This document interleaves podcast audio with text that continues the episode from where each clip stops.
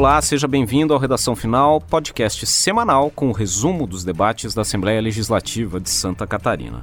Eu sou João Guedes, repórter da Rádio L, e comigo estão a Nara Cordeiro, repórter da Rádio L. Olá, Nara. Oi, João. E também o Marcelo Espinosa, editor da Agência L. Seja bem-vindo, Marcelo. Obrigado, João. Estamos todas as sextas-feiras com um programa novo nas principais plataformas de áudio e também no site da Rádio da Assembleia Legislativa. Essa é a edição de número 37 do Redação Final e a gente vai começar falando na mudança na medida provisória dos agrotóxicos. Os deputados tiraram do texto a chamada tributação verde. No segundo bloco, falamos da proposta que trata de punições para quem faz trote telefônico para a SAMU ou para os bombeiros. Por fim, na terceira parte do programa, um projeto que quer estimular os catarinenses a exigirem nota fiscal no varejo. Vamos em frente.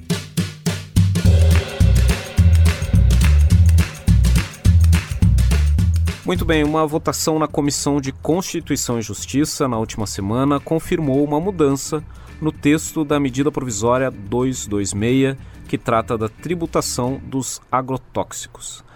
A ideia do governo era aplicar em Santa Catarina, a partir de 2020, a chamada tributação verde.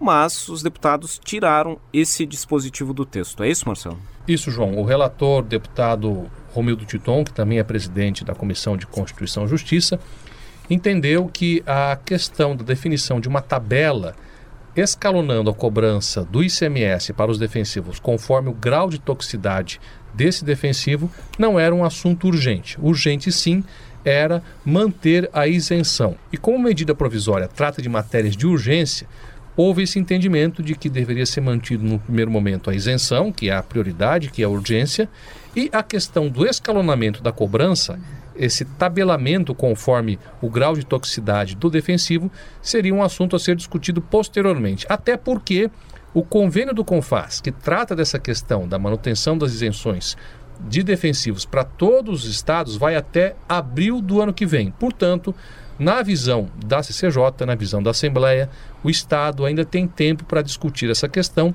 e não é necessário já implantar uma tabela escalonada de cobrança de imposto sobre o defensivo já a partir de janeiro de 2020, como queria o governo na medida provisória. Depois dessa votação na Comissão de Constituição e Justiça, a gente pegou a palavra do deputado Romildo Titon, que é o relator da proposta, que explicou justamente por que, que ele entende que essa iniciativa da tributação verde, da tributação escalonada, não cabe numa medida provisória. Nós vamos ter oportunidade de discutir aqui através de um projeto de lei que tem um rito de outra mais longo para ser discutido. Né? A medida provisória nós temos prazos a ser cumprido e como ele não é de urgência e nem relevância, é, devido que o convênio do Confas vai até 30 de abril, e achamos por bem, então, retirar fora o artigo 1 e tramitar através do projeto de lei para que a Assembleia Legislativa consiga discutir melhor isso com a classe produtora também. Muito bem, essa foi a palavra do deputado Romildo Titon, o relator da medida provisória na Comissão de Constituição e Justiça. É, o desejo do governo com essa tabela de tributação verde, vamos dizer assim, de criar é, alíquotas diferenciadas conforme o grau de toxicidade do defensivo, era criar e dentro dessa alíquota que varia, que hoje é zero, criar alíquotas entre 0% e 17% de ICMS para os diferentes níveis de toxicidade do defensivo. É, inclusive, existe o entendimento de que a maior parte dos defensivos que atualmente é utilizado em Santa Catarina ficaria ali nas alíquotas mais baixas, em torno de 4%. Porém, esse é um assunto que os deputados querem que seja discutido melhor futuramente. Inclusive, na apresentação do parecer, né, o deputado Romildo Titon é, ficou né, a sugestão para que o governo encaminhe, então, esse conteúdo por meio de projeto de lei, para que seja discutido com mais tempo é, pelos deputados. Os deputados não se mostraram contrários a que haja esse tipo de tributação, mas que isso seja, sim, encaminhado por um projeto de lei do governo do estado para ser discutido com mais tempo aqui na Assembleia Legislativa. Bom, como a Comissão de Constituição e Justiça aprovou a retirada do, da medida provisória do artigo que previa essa tributação escalonada a partir de 2020, O que, que ficou na proposta? A medida provisória continua com um conteúdo que garante a manutenção da atual isenção de ICMS para os agrotóxicos, para os defensivos agrícolas. Esses produtos tinham perdido esse benefício fiscal em 1 de agosto, quando entrou em vigor um decreto do governo catarinense. Agora, com a medida provisória, a medida tem validade retroativa, ela retroage até 1 de agosto, então ela garante a manutenção desse benefício fiscal, dessa isenção, de 1 de agosto até o final do ano, quando será necessário para 2020 a apresentação de um novo projeto de lei do governo do estado, uh, prevendo a manutenção ainda desse incentivo fiscal a partir do ano que vem. Uh, e essa mesma medida provisória, que está em vigor, mas precisa ser aprovada aqui no parlamento para ser transformada em lei, também prevê reduções na cobrança de impostos para alguns itens de alimentos, como a farinha de trigo, de milho de mandioca e de arroz, e também do arroz polido e parbolizado. Como foi uh, aprovada a admissibilidade parcial dessa proposta na Comissão de Constituição e Justiça e também no plenário, essa proposição agora vai para a Comissão de Finanças, que vai, por sua vez, analisar a proposta para que ela seja novamente votada em plenário para ser transformada em lei aqui em Santa Catarina. João, nessa mesma reunião que tratou dessa medida provisória e ainda sobre esse tema incentivos fiscais, o deputado Romildo Titon apresentou um pedido de diligência para esclarecimento de questões relacionadas a quatro propostas de sustação de ato, das quais ele também é relator na CCJ. Essas propostas, as chamadas PSAs, foram apresentadas lá no início do ano com a intenção de derrubar aqueles decretos do governador Eduardo Pinho Moreira, do final do ano passado, que revogaram benefícios fiscais de uma série de segmentos. Esses decretos que a gente já citou aqui.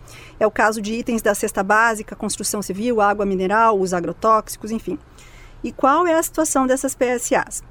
De fevereiro, quando elas foram protocoladas até agosto, não houve movimentação nessas matérias. Isso porque deputados, o setor produtivo e o governo buscavam resolver a questão sem precisar suspender esses decretos. Nesse período, teve projeto de lei que adiou o efeito dos decretos, teve também projetos encaminhados pelo governo que renovaram incentivos fiscais para alguns segmentos. Então, essas matérias elas ficaram paradas.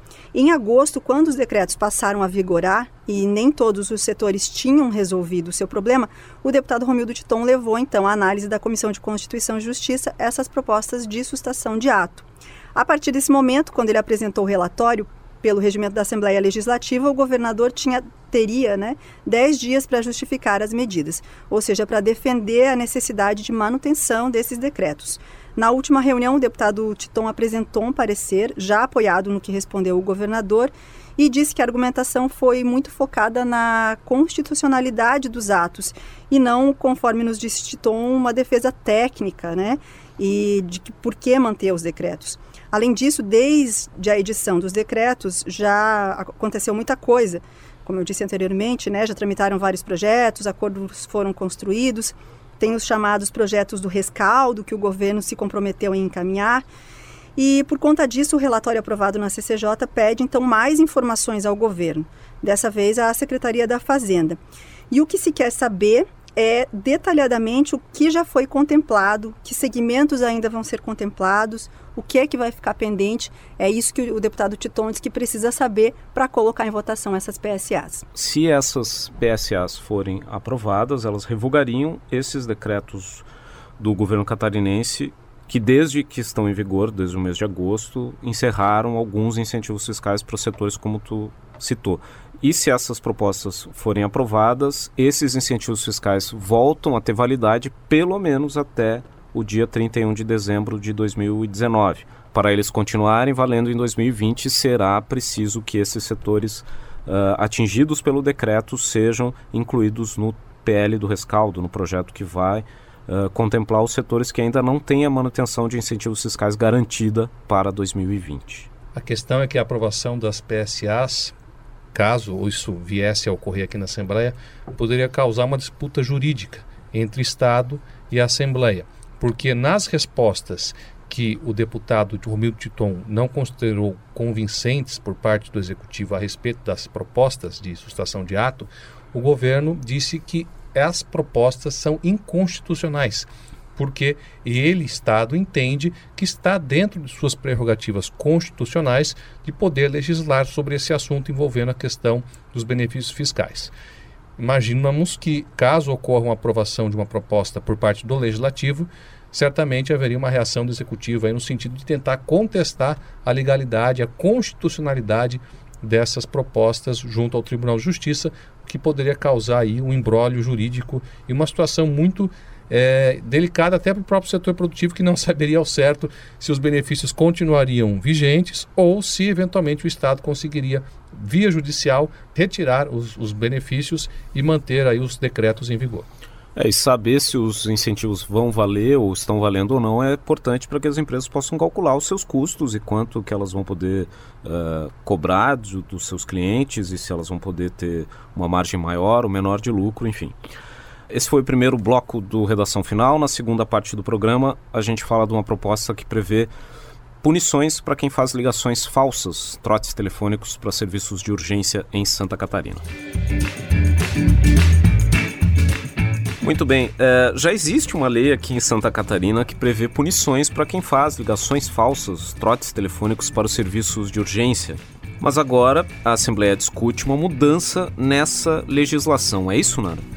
Sim, João, um projeto de lei do deputado Sérgio Mota, do Republicanos, revoga essa lei a que você se referiu, João, a Lei 14.953 de 2009, mas traz um texto bem parecido, né? Só que atualiza alguns pontos. A lei que está em vigor prevê multa de 200 reais por ligação identificada, né? Para quem passa trote aí para esses serviços de é, emergência, SAMU, polícia, bombeiros.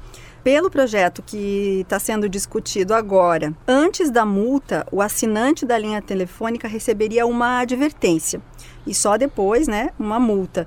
A multa também aumentaria de 200 para 500 reais por infração e pode dobrar se houver novo trote do mesmo telefone para algum desses serviços de emergência.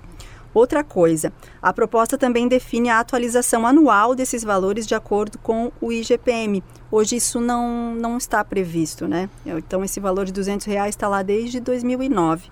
Só para entender a importância desse tipo de medida, só nesse primeiro semestre de 2019 foram registrados 17 mil trotes ao SAMU.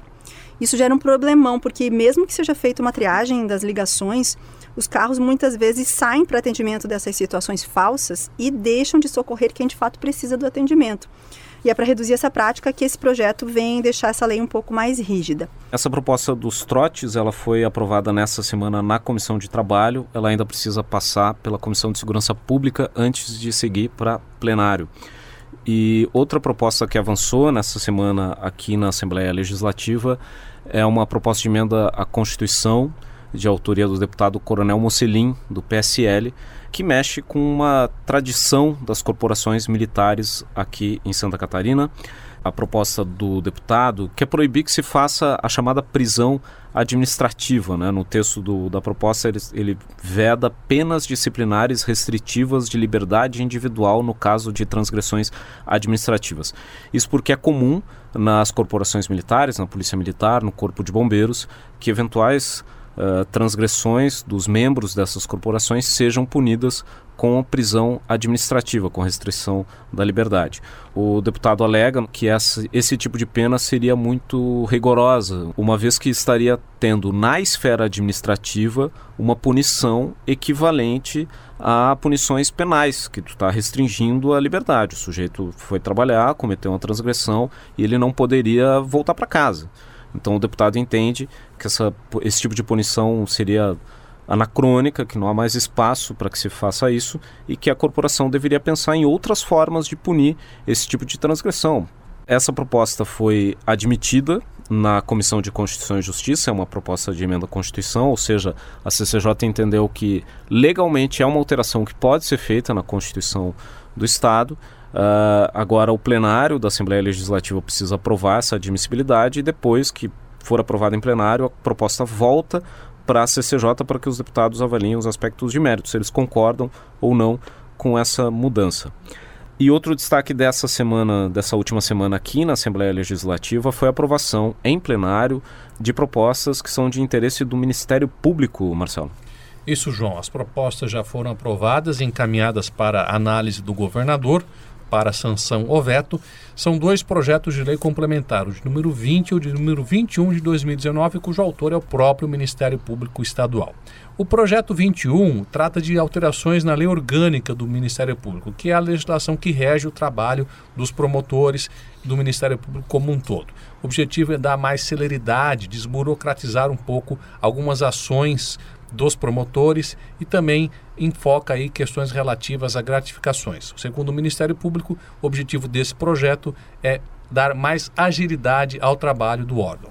Já o projeto de lei complementar 20/2019 cria duas promotorias especiais na capital, em Florianópolis, com o objetivo de ajustar o trabalho do Ministério Público ao novo formato das turmas recursais, que foi adotado pelo Tribunal de Justiça. A partir de agora, o Tribunal de Justiça vai concentrar em Florianópolis e não mais espalhado em algumas comarcas do interior, que são aquelas turmas que recebem geralmente os recursos a decisões de primeira instância. Agora, esse trabalho todo vai ser concentrado em Florianópolis. E para dar conta dessa demanda, o Ministério Público está criando duas novas promotorias na capital. Além disso, esse projeto ele transforma cargos de promotor substituto em promotor de entrância especial, com o objetivo de resolver um problema que é muito comum nas comarcas do interior, que é a troca constante de promotores em virtude aí de, de licença, de afastamento por vários motivos. Como os promotores substitutos, em geral, eles não ficam fixados em uma única comarca, eles estão atuando em várias, na condição de promotores de entrância especial, eles vão ficar mais fixos em uma única comarca. Com isso, vai se evitar a interrupção do trabalho do Ministério Público, que ocorre hoje com frequência, justamente porque os promotores substitutos estão sujeitos a serem movimentados, a serem transferidos de uma promotoria para outra dentro de uma comarca com mais frequência, o que prejudica o andamento dos trabalhos do Ministério Público. Muito bem, esse foi o segundo bloco do Redação Final. Na terceira parte do programa, a gente fala da iniciativa para incentivar o cidadão catarinense a exigir nota fiscal no comércio. Muito bem, e outro projeto que está em análise aqui na Assembleia propõe um primeiro passo para que Santa Catarina tenha um programa semelhante ao que ocorre, por exemplo, no estado de São Paulo, para que o contribuinte seja recompensado por exigir a nota fiscal no comércio. O que, que a gente pode falar dessa proposta, Nara? É isso mesmo, João. Esse projeto do deputado Milton Obos, do PSD, é um programa de estímulo para que o cidadão peça sim, a nota fiscal quando fizer uma compra e assim garanta que aquele comerciante ou prestador de serviço pague o imposto que tem que pagar. Né? O objetivo é, claro, reduzir a sonegação fiscal, garantir mais receita tributária e como é que funcionaria esse estímulo? Né? O texto sugere que o consumidor inscrito no cadastro acumule pontos a cada nota fiscal emitida com a inclusão do seu CPF e que essa pontuação poderia ser convertida em bilhetes para concorrer a prêmios ou até mesmo convertida em valores em dinheiro. É uma sugestão que o projeto dá. O cadastro seria facultativo tanto para o consumidor quanto para o fornecedor do produto ou serviço.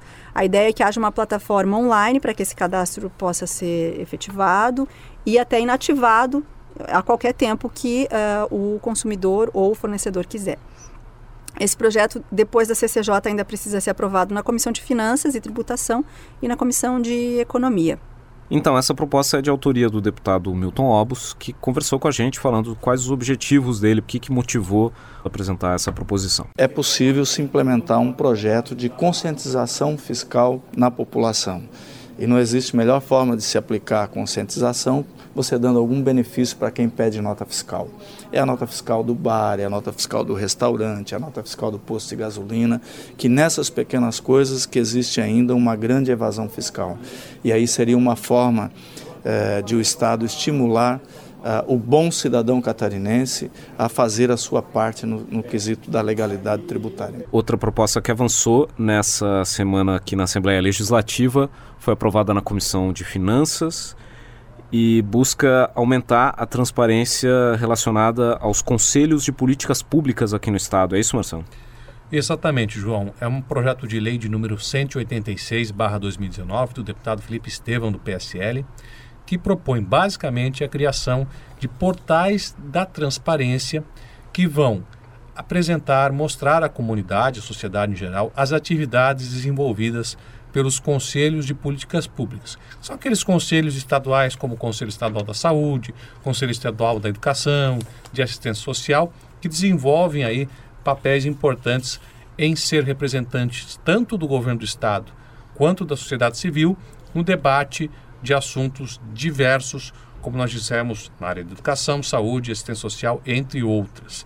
Essa proposta é, segundo o deputado, tem o objetivo de seguir uma tendência que já é adotada pelo poder público. Do mesmo jeito que você tem o portal da transparência hoje, tanto no governo federal, no estado, nos municípios, nos poderes, na Assembleia, no, no Tribunal de Justiça, os conselhos, que também são entidades de caráter público, deveriam seguir o exemplo e ter aí os seus portais da transparência mostrando de forma transparente todas as informações relativas às suas atividades. Esse projeto já passou pela Comissão de Constituição e Justiça, pela Comissão de Finanças e Tributação e agora está sob análise da Comissão de Trabalho, Administração e Serviço Público. Se passar por essa comissão, vai para votação em plenário. Outra proposta que deve suscitar bastante discussão aqui na Assembleia Legislativa nas próximas semanas é um veto do governo do estado que foi uh, apreciado nessa semana na Comissão de Constituição e Justiça.